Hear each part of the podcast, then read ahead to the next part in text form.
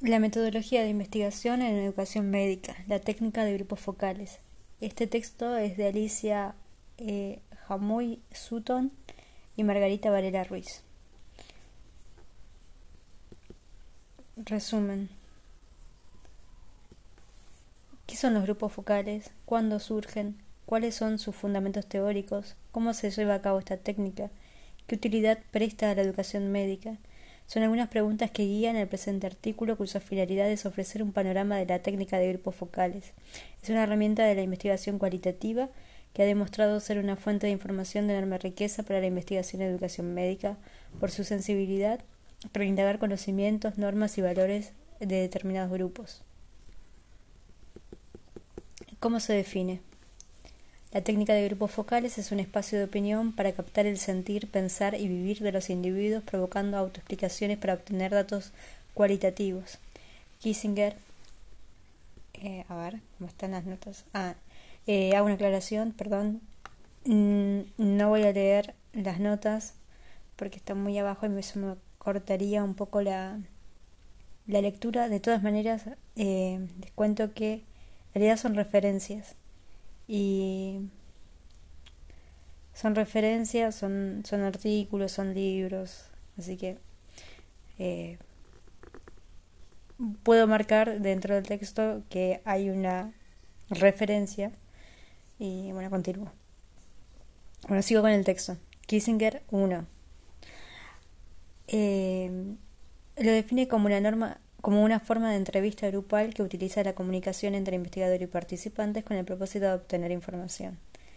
Para Martínez Migueles, el grupo focal es un método de investigación colectivista, más que individualista, y se centra en la pluralidad y variedad de las actitudes, experiencias y creencias de los participantes, y lo hace en un espacio de tiempo relevantemente corto, relativamente corto. 2. O sea, referencia 2. La técnica es particularmente útil para explorar los conocimientos y las experiencias de las personas en un ambiente de interacción que permite examinar lo que la persona piensa, cómo, piensa y por qué piensa de esa manera. El trabajar en grupo facilita la discusión y activa a los participantes a comentar y opinar aún en, en aquellos temas que se consideran como tabú, lo que permite generar una gran riqueza de testimonios. Se encuentran otras técnicas similares al grupo focal que se pueden diferenciar por sus particularidades para eh, responder a las preguntas de investigación. Así, la observación directa es más apropiada para estudios de roles sociales en una organización, en tanto que el grupo focal es particularmente sensible para el estudio de las actitudes y experiencias. Las entrevistas son más adecuadas para analizar ideas en las biografías personales y los grupos focales están más indicados para examinar cómo se desarrollan y operan las ideas en un determinado contexto cultural. Los, cuestionarios son más apropiados para obtener información cuantitativa y estudiar la opinión que asume un grupo de personas, en tanto que el grupo focal explora cómo se construyen estas opiniones. ¿Cuándo surge la técnica de grupos focales? En la década de los 30, los investigadores sociales se cuestionaron sobre la presión sobre la precisión de los datos obtenidos. En especial, se preguntaron si la excesiva influencia que tenía el investigador sobre la información ofrecida por los sujetos podía distorsionarla y también si las preguntas cerradas, que eran las más utilizadas, eran limitantes y por tanto arrojaban datos incompletos. Como resultado, a finales de la década se diseñaron estrategias grupales que permitieron mayor libertad y apertura a los entrevistados.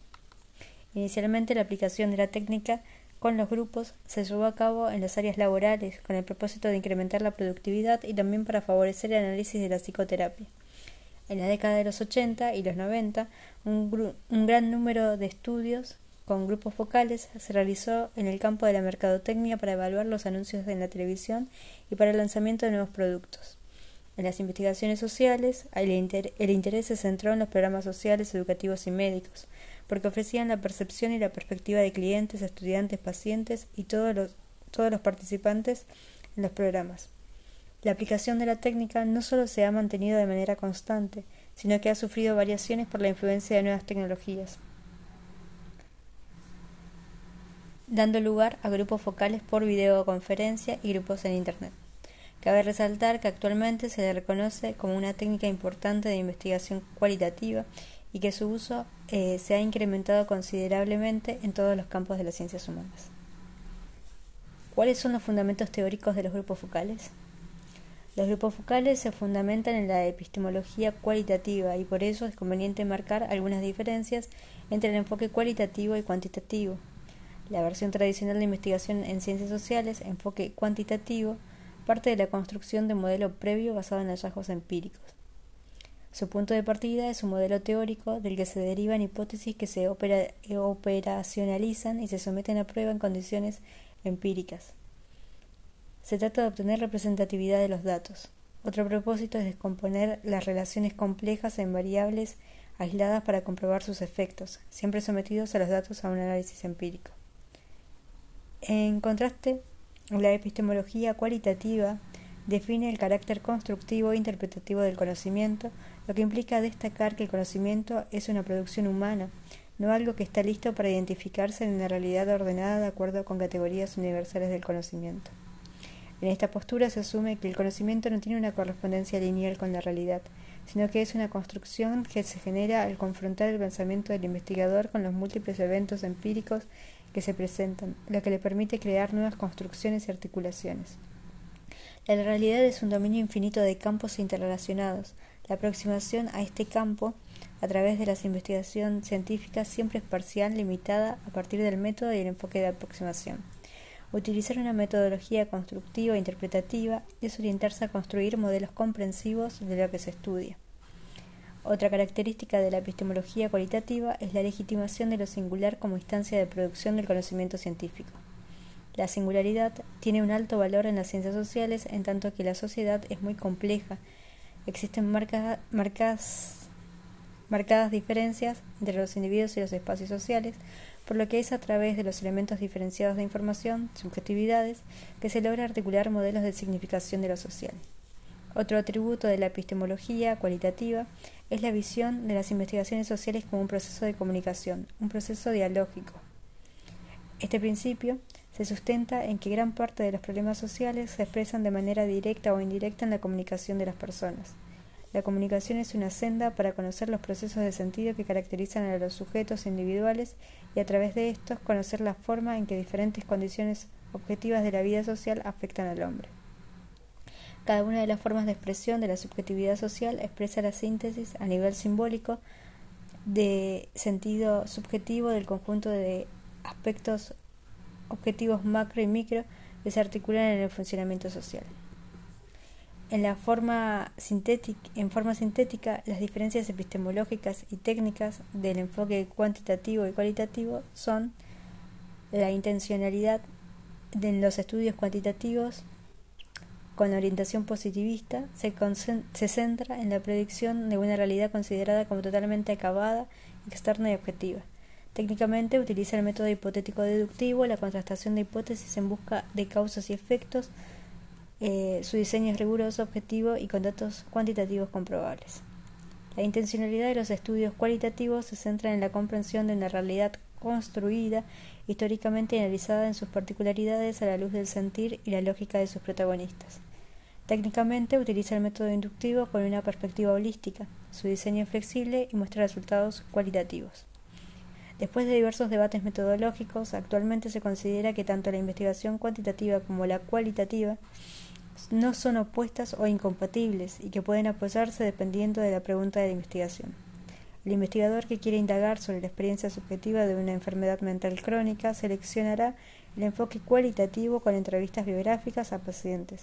El investigador que desee investigar la frecuencia y distribución de estas enfermedades en la población seleccionará un estudio epidemiológico cuantitativo.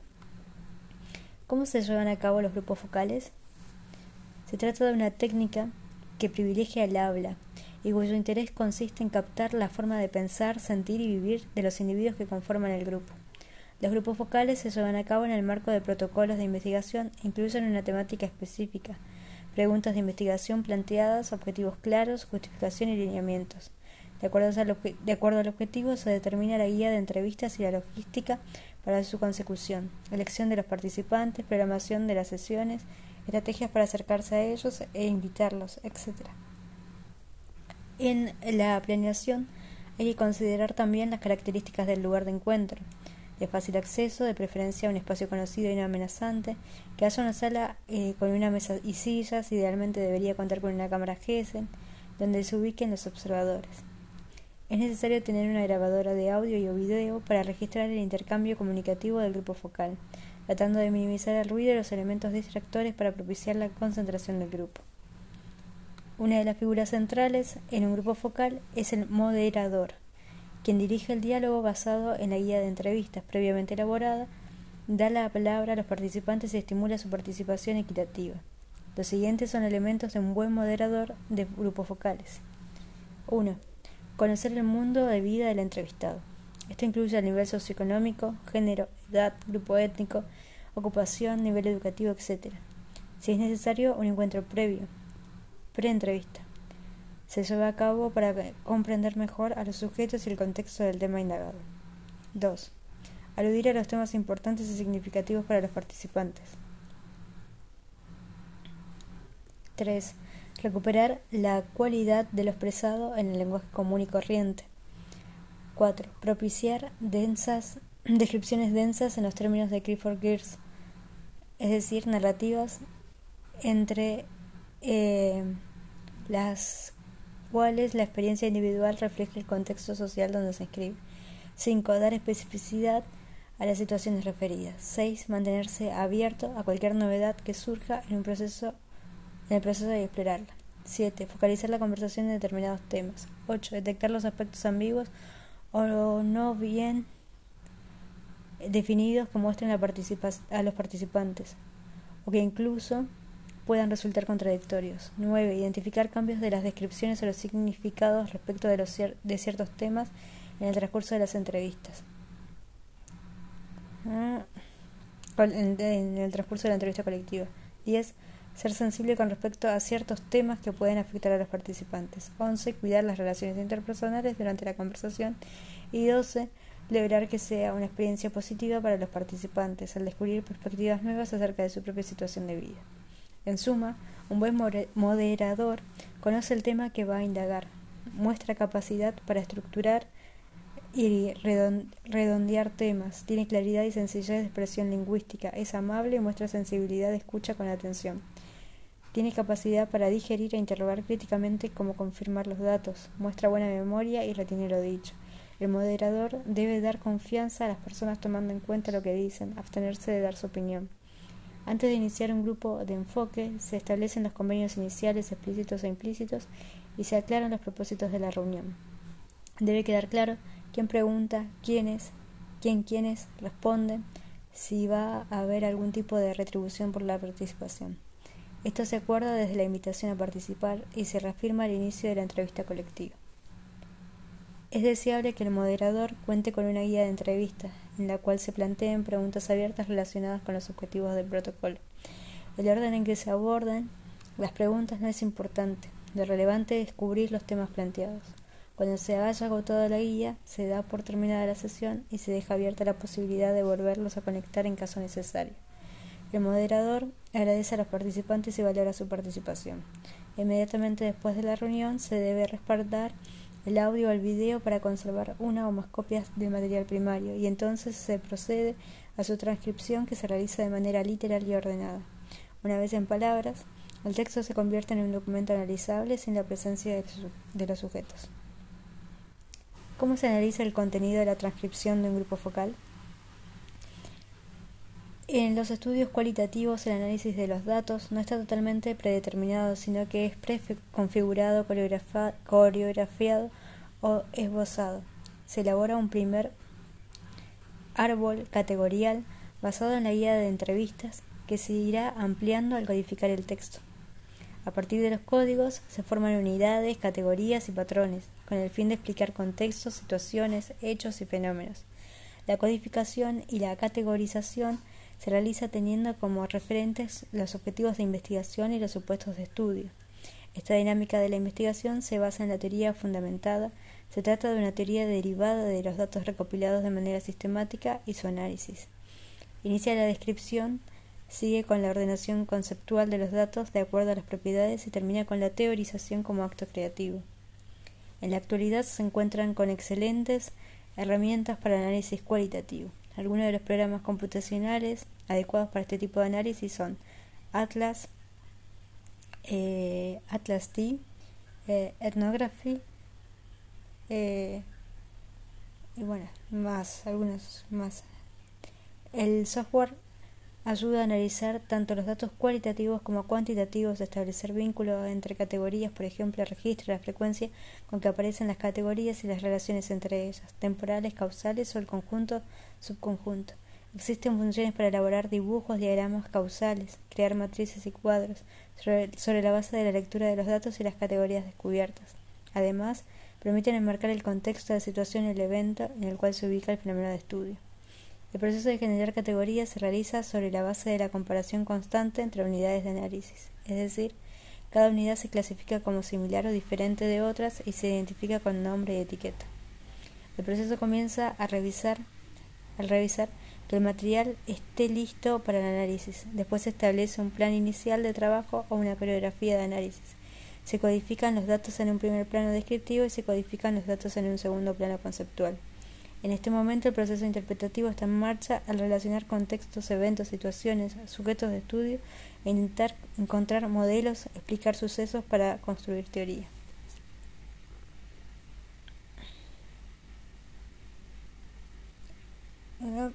El investigador reflexiona de manera sistemática la multiplicidad de perspectivas durante la investigación, evitando caer en interpretaciones de sentido común, guiarse por corazonadas o dejarse llevar por estereotipos.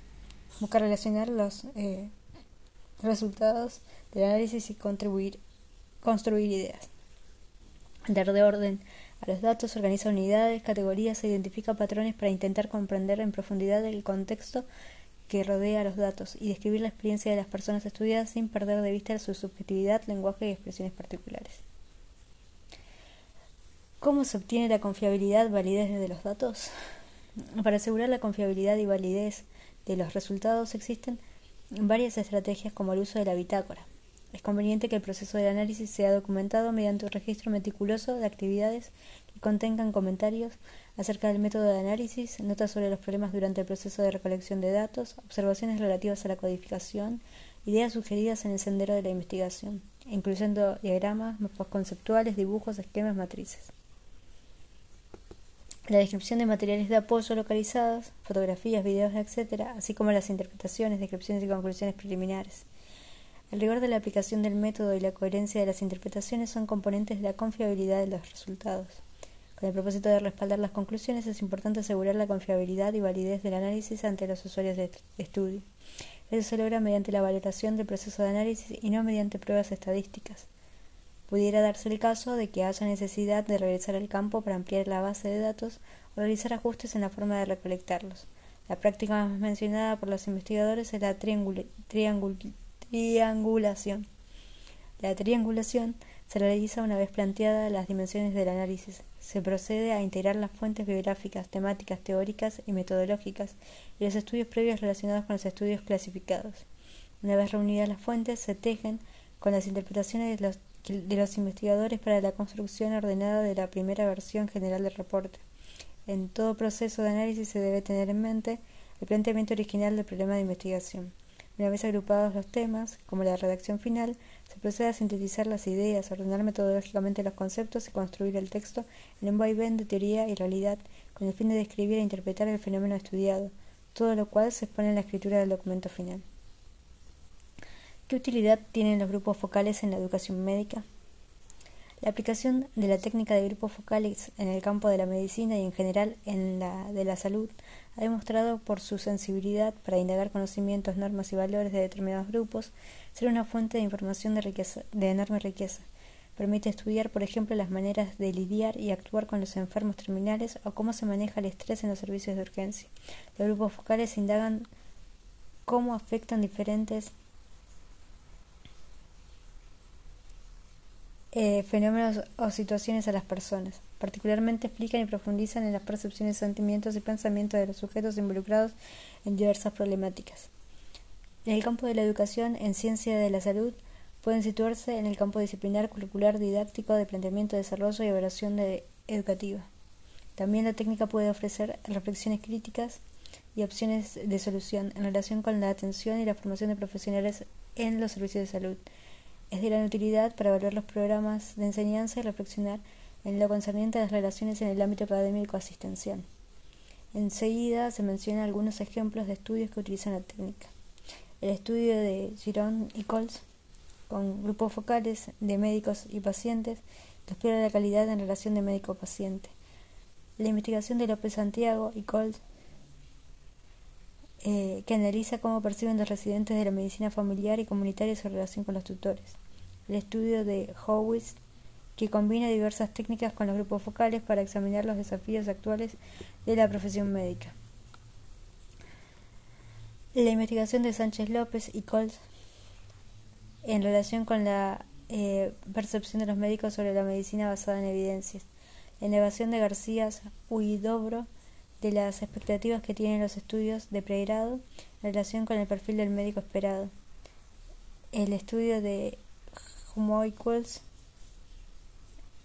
que define el perfil profesional del médico cirujano. La proliferación progresiva en las últimas cuatro décadas de la técnica de grupos focales sin duda responde a que los sujetos de los grupos estudiados que implican un proceso de comunicación develando subjetividades inalcanzables con el uso de instrumentos objetivos, lo cual permite comprender el cómo se lleva a cabo la creación de la realidad social, identificando con frecuencia en los comentarios de los sujetos descripciones impresionantes, impresionantemente exactas de cómo se organiza la interacción social y con ello se puede explicar y profundizar en diversos aspectos de la realidad.